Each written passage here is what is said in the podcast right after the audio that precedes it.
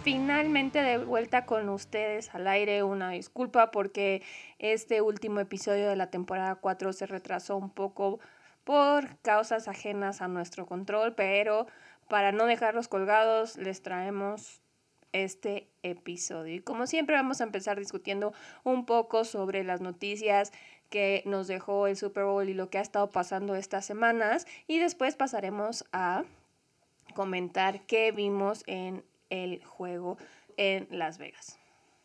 Así es, la verdad, el Super Bowl 58 fue un partido con muchas emociones, muy diferente a lo que es el fútbol americano actual, pero aún así muy emocionante.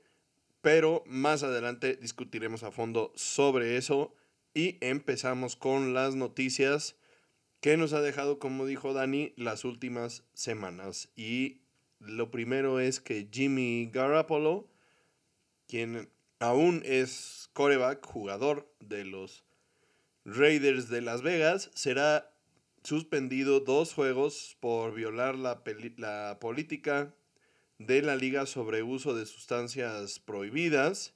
Por este motivo, su tiempo en Las Vegas podría estar por terminarse, de por sí ya estaba bastante complicado su situación y además de todo, por las cláusulas que tenía este contrato que tenía Jimmy Garapolo, si él incurría en alguna falta, si era suspendido o algo similar, entonces perdía las garantías que tenía para este año y eso quiere decir que los Raiders se acaban de ahorrar unos 17 millones de dólares que le iban a pagar porque lo iban a cortar, ¿no? Sí, bueno, esto es algo muy decepcionante para la trayectoria y la carrera de Jimmy Garoppolo, quien sabemos es bastante talentoso, pero que no ha podido competir con otros de los mejores quarterbacks en la liga porque ha tenido una historia muy complicada de lesiones. Entonces, esta era como una de sus últimas oportunidades, ¿no? Entonces, lo que se ve ahorita es que si los Raiders en efecto lo cortan, su única esperanza sería ser backup de algún otro coreback. Que ahorita hay muchos movimientos, los spots están muy peleados, entonces nada le asegura que lo podamos ver la siguiente temporada en el campo. Y otro quarterback que está en situación similar y no por las mismas razones es Mitch Trubisky porque los Steelers lo dejan ir tras dos temporadas en el equipo. Se reporta que fue una decisión mutua, también él ya quería salir porque él no, no veía su futuro ahí. Y esto a final de cuentas no es nada sorprendente porque aunque Trubisky tiene dos años más en su contrato, ya no tiene dinero garantizado. Entonces es buen momento para que si ellos no ven qué les puede aportar al equipo, den la vuelta a la página y continúen con sus corebacks más jóvenes. Siguiendo con las noticias, esta semana inició el periodo para colocar franchise tags a los jugadores para la nueva temporada. La ventana se abrió este miércoles y seguirá abierta hasta el día 5 de marzo. El nuevo año de la temporada inicia el 17 de marzo y esto implica que pues obviamente todas estas franchise tags deben de estar aplicadas antes de que dé esta fecha porque es cuando los jugadores se convertirían en agentes libres, entonces seguramente empezaremos a ver movimientos durante la próxima semana para saber exactamente a qué jugadores le van a poner la franchise tag los equipos. Que de hecho los Bengals ya se adelantaron, ya son el primer equipo en poner una franchise tag o en anunciar que van a poner una franchise tag y es que están considerando ponerle la tag a T. Higgins, quien se convertiría en el primer jugador esta temporada en recibir la tag y se espera que esta tag sea de aproximadamente 21.8 millones de dólares completamente garantizados. Sí, también es importante mencionar que el tope salarial para la temporada de 2024 se anunció también esta semana y queda en 255.4 millones de dólares por equipo. Que es 30.6 millones más que el año pasado y es el brinco más grande en un año desde que se empezó este concepto del el salary cap. Sí, la liga inició con esto del salary cap en 1994 y efectivamente esta es la vez que de un año a otro ha habido el brinco más grande, entonces se espera también que haya mucho movimiento, porque pues, hasta los equipos que están apretados en el tope salarial, con un aumento de este estilo, pues tienen chance todavía de buscar mover eh, o hacer algunos movimientos en la agencia libre. Y para algunos otros equipos seguramente todavía será prioridad hacer algunos ajustes en los, en los contratos de sus jugadores veteranos para liberar algo de espacio y tener posibilidad, pues ya sea de firmar a jugadores que están en el equipo y que pueden salir o de traer talento adicional para intentar competir por el Super Bowl. Y bueno, esto hay que tenerlo muy en cuenta porque junto con la franchise tag, junto con el combine que se va a dar la próxima semana, entonces va a traer muchos movimientos porque además, como dice JC, el inicio del año calendario para el NFL ya está a la vuelta de la esquina. Entonces vamos a, tener un par de semanas con, con mucho movimiento. Se las reportaremos en la siguiente temporada de este podcast, pero eso va a quedar ahorita en el futuro. Vamos a pasar mejor a el pasado y qué fue lo que vimos y cómo disfrutamos el Super Bowl 58. Cuéntanos, JC, ¿qué viste? Pues el Super Bowl fue un partido que para muchos en esta NFL en la que vivimos, digamos, se podría considerar un partido lento o aburrido. La verdad, yo soy uno de esos, porque a mí me gustan los partidos un poco más dinámicos, un poco más explosivos de ida y vuelta, pero bueno. Y efectivamente estamos acostumbrados ahora a un fútbol con mucha ofensiva, con juegos artificiales, que, tienen muchos puntos, mucha emoción en el campo ofensivamente hablando. Las estrellas más sonadas son ofensivas, pero este partido fue un despliegue de, capacidad defensiva, perdón. Fue un juego de estrategia, fue como ver un juego de ajedrez realmente la estrategia, cómo los, cómo los dos equipos iban moviendo sus piezas para que al equipo contrario le costara más trabajo conseguir puntos y fue realmente un partido muy muy interesante en este sentido. Fue sorprendente si consideramos que fueron dos de las defensivas más dominantes de esta temporada.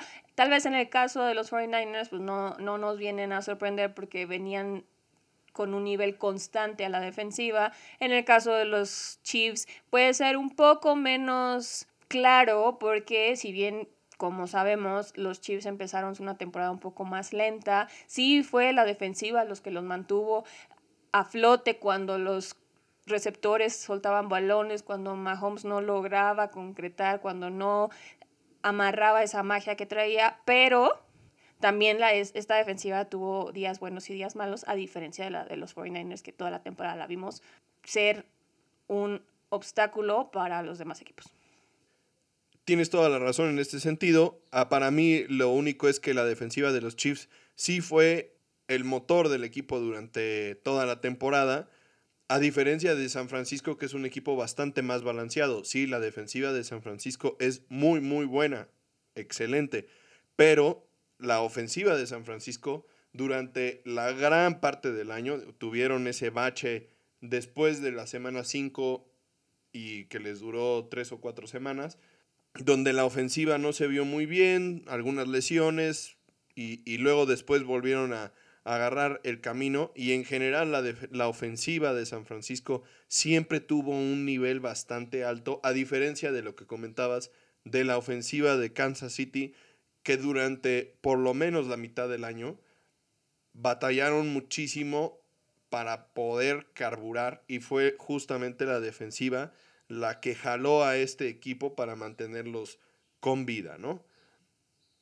La verdad es que el primer cuarto, esto fue lo que vimos claramente, porque dos campeones como si fueran de box, estaban midiéndose, estaban tratando de ajustar, estaban tratando de adivinar qué era lo que iba a hacer el rival, especialmente en un juego que era muy importante emocionalmente para San Francisco por la revancha que muchos dicen que estaban buscando. Y es que en, los primeros 15 minutos un fumble de San Francisco y una serie de despejes de Kansas mantuvieron el partido partido 0-0. Entonces estuvo muy cerrado, un poco más conservador, viendo quién iba a atacar primero. Y entonces los puntos empezaron a llegar el segundo cuarto y fue cuando empezamos a ver un poco más dinamismo.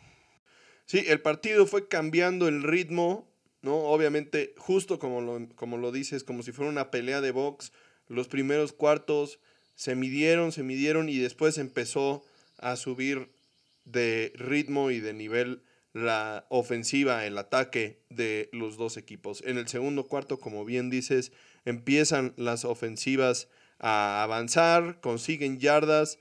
En la zona roja las defensivas volvían a amarrarse y entonces evitaban los touchdowns, goles de campo los Chiefs tuvieron su propio fumble dentro del end zone cuando parecía que tenían la oportunidad de irse arriba en el marcador. San Francisco anotó primero con un gol de campo, pero pues obviamente este fumble evitó la oportunidad que tenían los Chiefs de por lo menos empatar el marcador. Y esto pareció cambiar la balanza a favor de los 49ers porque sabemos que en juegos tan importantes tienes la parte emocional que también pesa mucho, ¿no? Entonces, al fomblear en prácticamente ya en la endzone para anotar, los Chiefs le dan ese impulso ahora a los 49ers y parecería que con eso iban a empezar a amarrar el partido porque San Francisco consigue su primer touchdown en una jugada de truco en la que Jawan Jennings recibió un pase detrás de la línea de Purdy y él le lanza un pase a McCaffrey, quien entró solo al end zone, poniendo el partido, como dices, 10 a 0 porque ya habían anotado un gol de campo. Y entonces en este momento pensamos, y seguramente también todos en el campo pensaban, que las cosas empezaban a complicarse para los Chiefs. Se acercaba ya el medio tiempo y eh, ningún equipo en la historia ha regresado para ganar un Super Bowl después de no anotar un solo punto antes del medio tiempo. Entonces, si consideramos estas estadísticas extrañas que luego sacan en la NFL, podríamos pensar que sí se estaban metiendo en problemas los Chiefs. Sí, la verdad sí se sentía en el, pues en el campo se veía que, que, la frustración era bastante. Hubo ahí una situación entre Travis Kelsey y el coach Andy Reid donde Kelsey después del fumble se acerca a, Reed gritándole y pues se acerca un poco de más, lo empuja, se tropieza, hay contacto.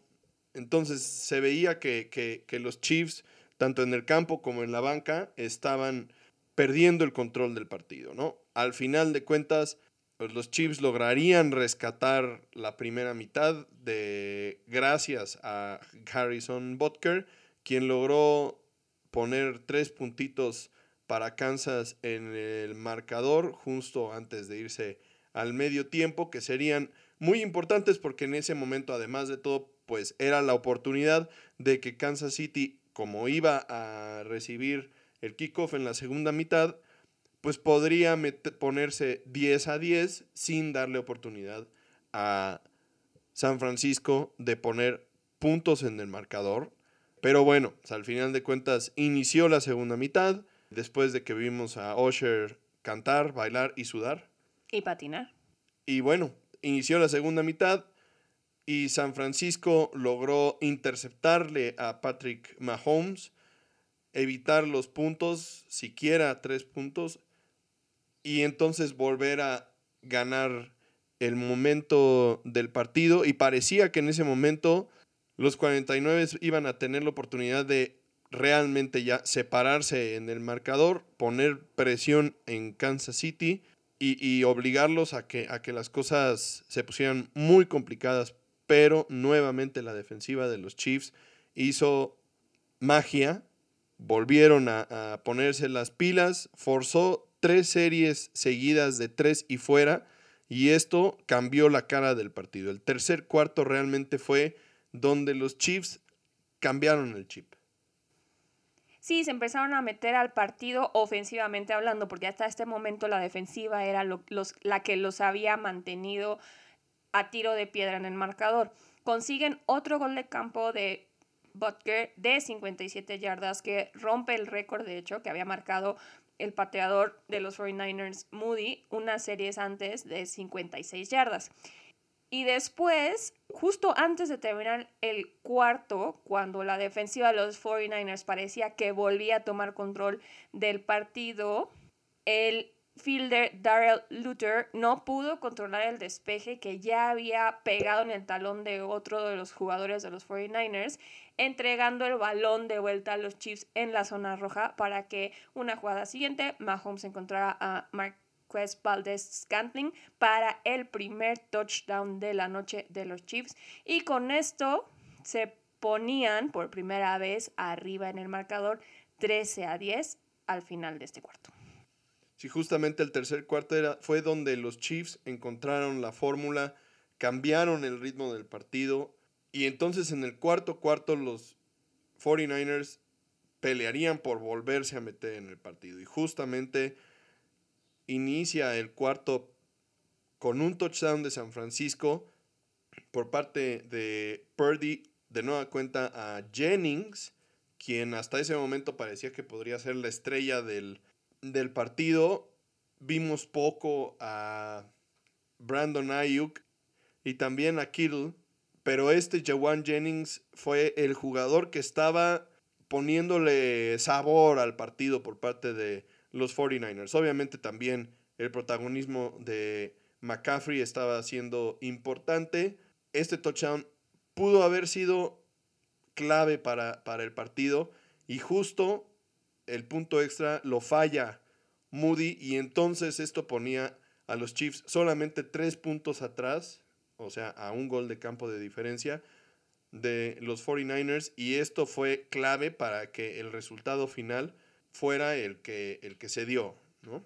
Y con esto se marca una, un intercambio de goles de campo para terminar el partido, primero los Chiefs anotan tres puntos, luego los 49ers y por último, con menos de dos minutos por jugar y solo buscando ya el gol de campo para llevar el partido a tiempo extra, nuevamente los Chiefs consiguen anotar y en el segundo overtime en la historia del Super Bowl se pelearían por el honor y por repetir como campeones.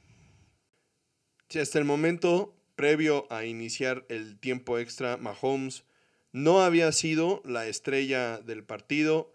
Kelsey en la primera mitad solo tuvo un pase hacia él que no completó y después en la segunda mitad completó los siguientes nueve pases que le lanzaron, pero hasta ahí tampoco había sido el protagonista de la noche para Kansas. Y por el lado de los 49ers, pues tampoco podríamos decir que Purdy o McCaffrey habían sido los jugadores tan relevantes que habíamos visto durante el año. Claro, Purdy hasta este momento no había cometido errores, que era, es algo muy importante en, en su juego, pero sí podemos decir que no pusieron en riesgo el resultado para el equipo.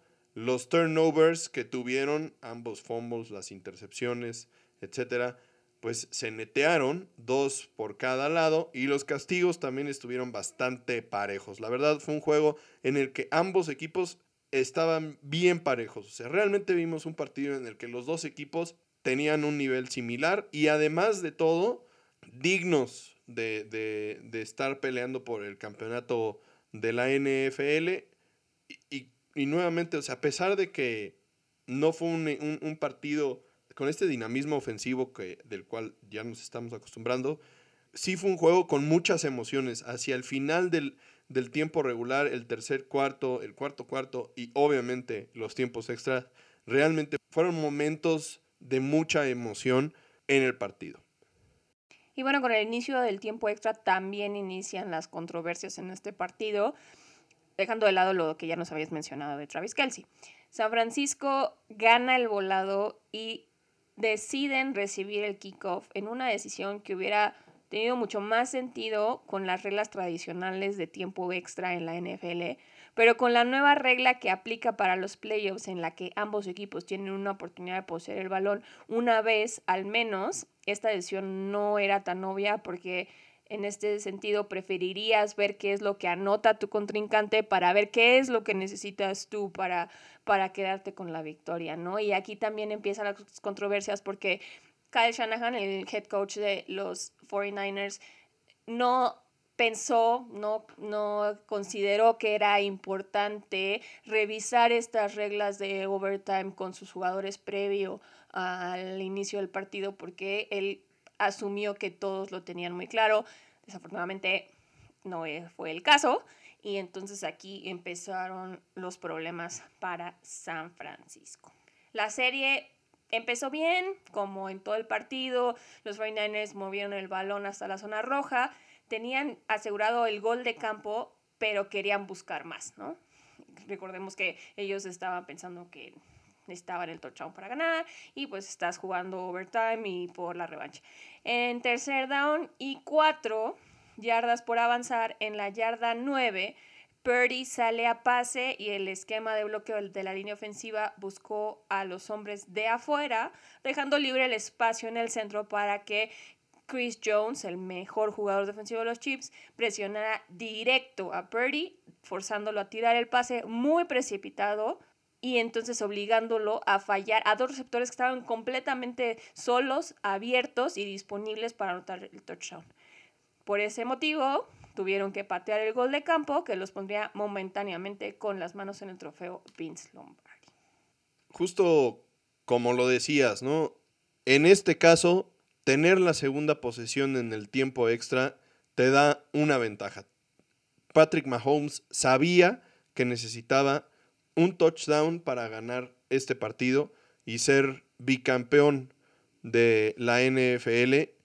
Y entonces sobre eso arrancó la serie por parte de los, de los Chiefs. Y hay pocos momentos más memorables que cuando un jugador que tiene pues estas altas expectativas, ¿no?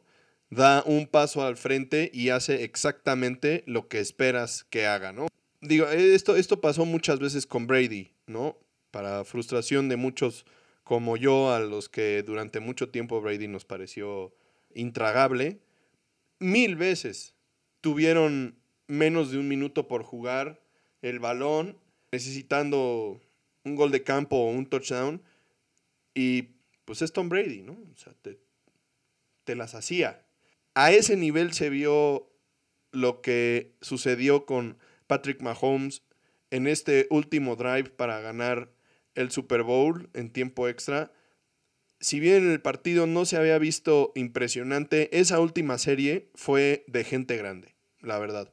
Mahomes lideró un drive de 14 jugadas hubo una conversión en cuarta y una y esta jugada fue importantísima. Y la verdad es que no entiendo cómo, más allá del coordinador defensivo de, de San Francisco, que podríamos discutir si, si mandó o no las jugadas correctas o lo que tú quieras, o sea, los jugadores de, los, de San Francisco son de los mejores jugadores defensivos de la liga. Uno de ellos Nick Bosa. La jugada en, tercer down fue justamente una carrera a, Isaiah Pacheco, en la que claramente sale Patrick Mahomes viendo a Nick Bosa, que es obviamente el, el, liniero defensivo del extremo del lado derecho, en, en esa posición estaba jugando, sale viéndolo a él, le entrega el balón a Pacheco y obviamente detienen a Pacheco antes del, del primero y diez. Siguiente jugada, cuarta y una. Nuevamente, play action de carrera, ¿no? Misma acción, está viendo a, Nick Bosa y Nick Bosa entra como tren hacia Pacheco y obviamente Patrick Mahomes es tu mejor jugador. Patrick Mahomes saca la bola y corre una optativa con la que fácilmente consigue el primero y 10, de hecho avanza bastantes yardas más. Y ahí realmente empezó a desmoronarse la defensiva de, de San Francisco porque Patrick Mahomes es un jugador muy hábil, tiene la capacidad de moverse, de encontrar, de crear, pero no es un coreback corredor, no es como no es como Justin Fields, no es como Kyler Murray, que, no es como, como Lamar Jackson tampoco, como Josh Allen, ¿no? líder de yardas por tierra del equipo. O sea, él siempre busca pasar. Y menos con el físico que tiene en este momento. A partir de ese momento, Patrick Mahomes les hizo esta y otra carrera más en la que ganó entre ambas entre 30 y 40 yardas. En la última serie del partido, para buscar un touchdown. ¿En qué momento la defensiva de San Francisco pierde de vista al mejor jugador del equipo contrario? Es, eh, son estas cosas las que diferencian a los grandes jugadores de los buenos jugadores. Y la verdad es que en ese momento Patrick Mahomes se puso la capa de Superman, se quitó los lentes, ¿no? Como Clark Kent, y se puso el traje de Superman y ganó el partido él solo. Fue increíble.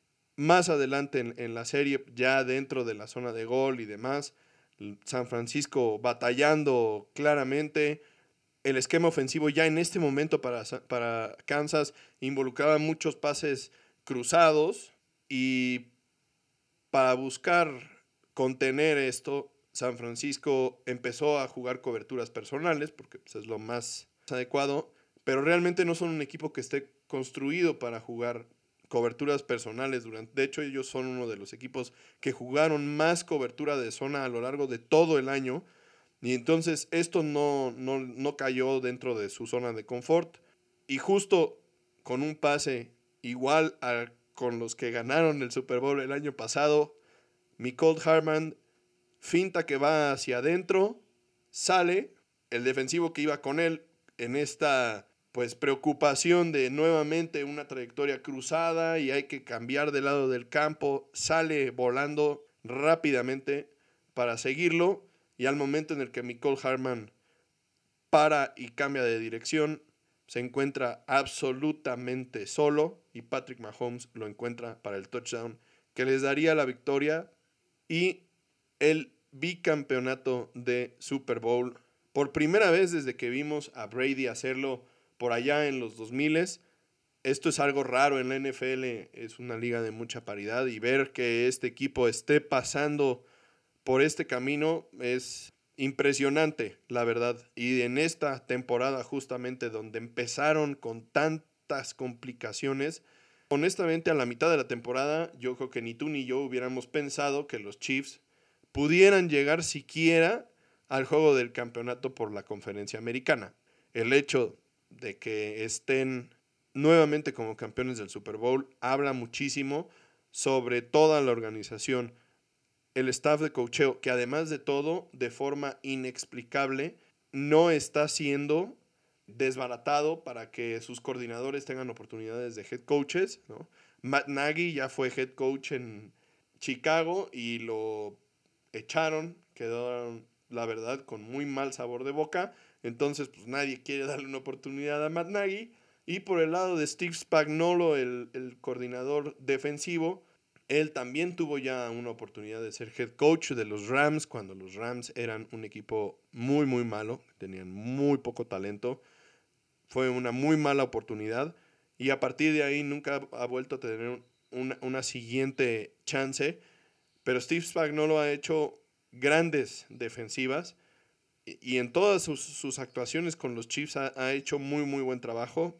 Entonces, nuevamente, tenemos a, y, bueno, obviamente no podemos descontar ni siquiera a Patrick Mahomes, que va a estar ahí todavía por muchos años, porque firmó un contrato por 10 años, todavía le faltan 6 más. Entonces, es difícil ver a este equipo desbaratarse después de una temporada como la de este año, donde realmente hubo adversidad. De aquí realmente lo que les queda pues, es ser muy inteligentes con cómo administran el roster para poder darle talento a, Patrick Mahomes para que continúen con buen nivel. Sí, bueno, y esta jugada que mencionas ha sido con la que ganan este segundo Super Bowl consecutivo, ha dado mucho también de qué hablar porque hay mucha gente que dice que debió de haber sido castigo porque todos los linieros ofensivos de Kansas City estaban adelantados. Finalmente los árbitros no lo marcan y eso es algo que sí hemos visto esta temporada que les han hecho en los partidos de Kansas, han marcado, ah, no han marcado castigos que han sido clave, ya no tiene caso llorar o criticar, comentar, porque pues así se marcó y no hay de otra, ¿no? Entonces, como dices, ahora hay que ver hacia adelante qué va a pasar, porque si bien no parece que se vayan a, desarmar, sí tienen que ver exactamente qué es lo que va a pasar con Chris Jones, porque él sí necesita nuevo contrato, y necesita retenerlo, porque como ya nos habías comentado, eres el mejor jugador de la defensiva. Entonces, tenemos que estar muy pendiente también, no solo por el, en el resto de la liga, sino de qué van a hacer con este jugador, porque si ellos no deciden conservarlo, que sería una... Es una lástima. Y un gran error, habrá, va a haber muchos equipos que estén brincando para llevarlo a su defensiva, ¿no? Sí, realmente a la defensiva, los jugadores clave en este momento para, para Kansas, para mantenerlos, es justamente Chris Jones y los profundos McDuffie y Sneed. Ambos tuvieron un juego impresionante. De hecho, como ya lo comentábamos, Brandon Ayuk no tuvo protagonismo en el partido. E, ellos, ellos tres son los jugadores que a la defensiva serían la prioridad. Por el lado de la ofensiva, el cuerpo de receptores es muy joven y con la mejora que vimos, por ejemplo, de Rashid Rice eh, durante el año, parece que por ahí tienen una, una posibilidad. Sí, obviamente necesitan buscar más talento lo que respecta a los receptores, tanto los receptores abiertos como las alas cerradas, porque es innegable durante la temporada también Travis Kelsey no tuvo su mejor año. No fue un mal año, no tuvo su mejor año. Entonces necesitan que haya más jugadores alrededor para que tengan posibilidades. Y bueno, por supuesto, la línea ofensiva siempre en todos los equipos debe de ser una prioridad. Lo que es un hecho es que el contrato de Patrick Mahomes está estructurado de tal forma que va a haber espacio en el futuro para poder quedarse o traer jugadores y talento alrededor de él.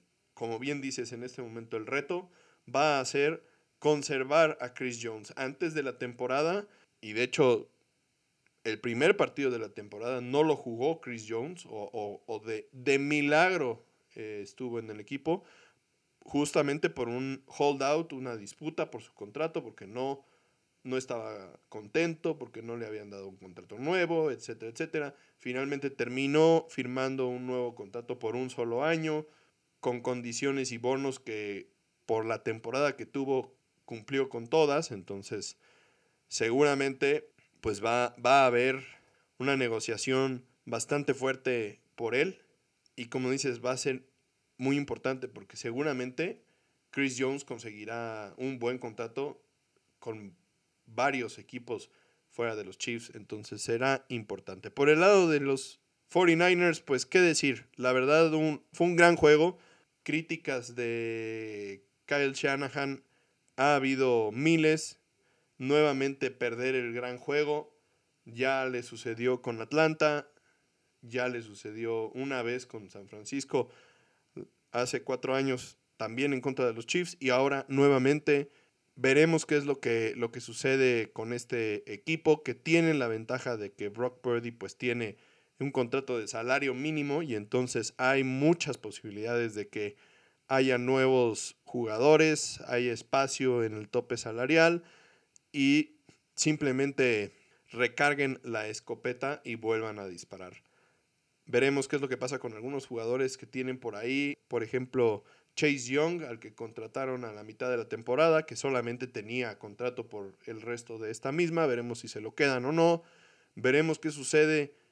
Desafortunadamente también su linebacker, el que sufrió una lesión del, del talón de Aquiles a medio Super Bowl, también les afectó y pues obviamente esta, esta lesión seguramente no se recuperará para el inicio de la temporada siguiente, entonces habrá que ver qué sucede con, eh, con los linebackers, ¿no? Obviamente Fred Warner pues está ahí y seguirá ahí, pero habrá, habrá que ir viendo, ¿no? También durante la temporada perdieron a Talanoa Jufanga, su safety, entonces, pues más bien hay que recuperar a los jugadores lesionados y ver hacia adelante para los 49 que definitivamente son uno de los equipos más dominantes de la conferencia nacional y esperemos que sigan por ahí compitiendo por el Super Bowl en la temporada de 2024. Y bueno, con esto cerramos el último episodio de esta cuarta temporada. Queremos agradecerles por estar aquí con nosotros en esta aventura, por seguirnos, por apoyarnos. Nos veremos aquí para la quinta temporada, probablemente a finales de abril, principios de mayo, quizá a lo mejor una semana antes, porque recordemos que el draft es del 25 al 27 de abril. Entonces, como ya lo hemos hecho anteriormente, empezamos temporada con qué hicieron los equipos, cuáles fueron las sorpresas, quién se fue eh, como pick número uno, cuántos corebacks, todo ese tipo de, historias que ya sabemos son muy importantes y muy interesantes de analizar.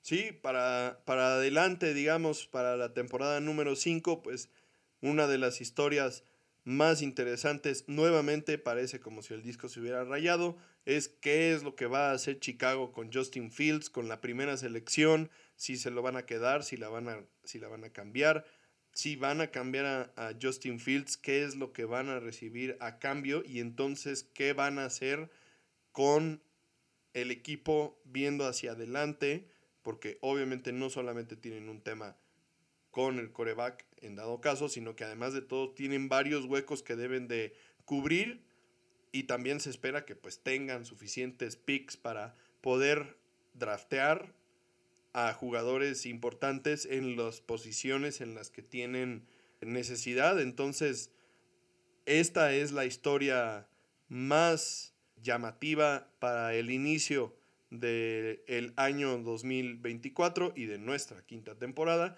Entonces, seguramente, como dice Dani, por ahí de a finales de abril estaremos con ustedes de vuelta con un nuevo episodio para platicarles lo que ha sucedido con esta historia y mucho más de lo que suceda con la agencia libre, los franchise tags, el draft y lo que eso signifique para nuestros equipos y para sus equipos viendo ya hacia la temporada de 2024. Nuevamente, muchas gracias por escucharnos, por estar con nosotros, por tenernos paciencia con algunas de nuestras semanas de bye, que este año fueron varias.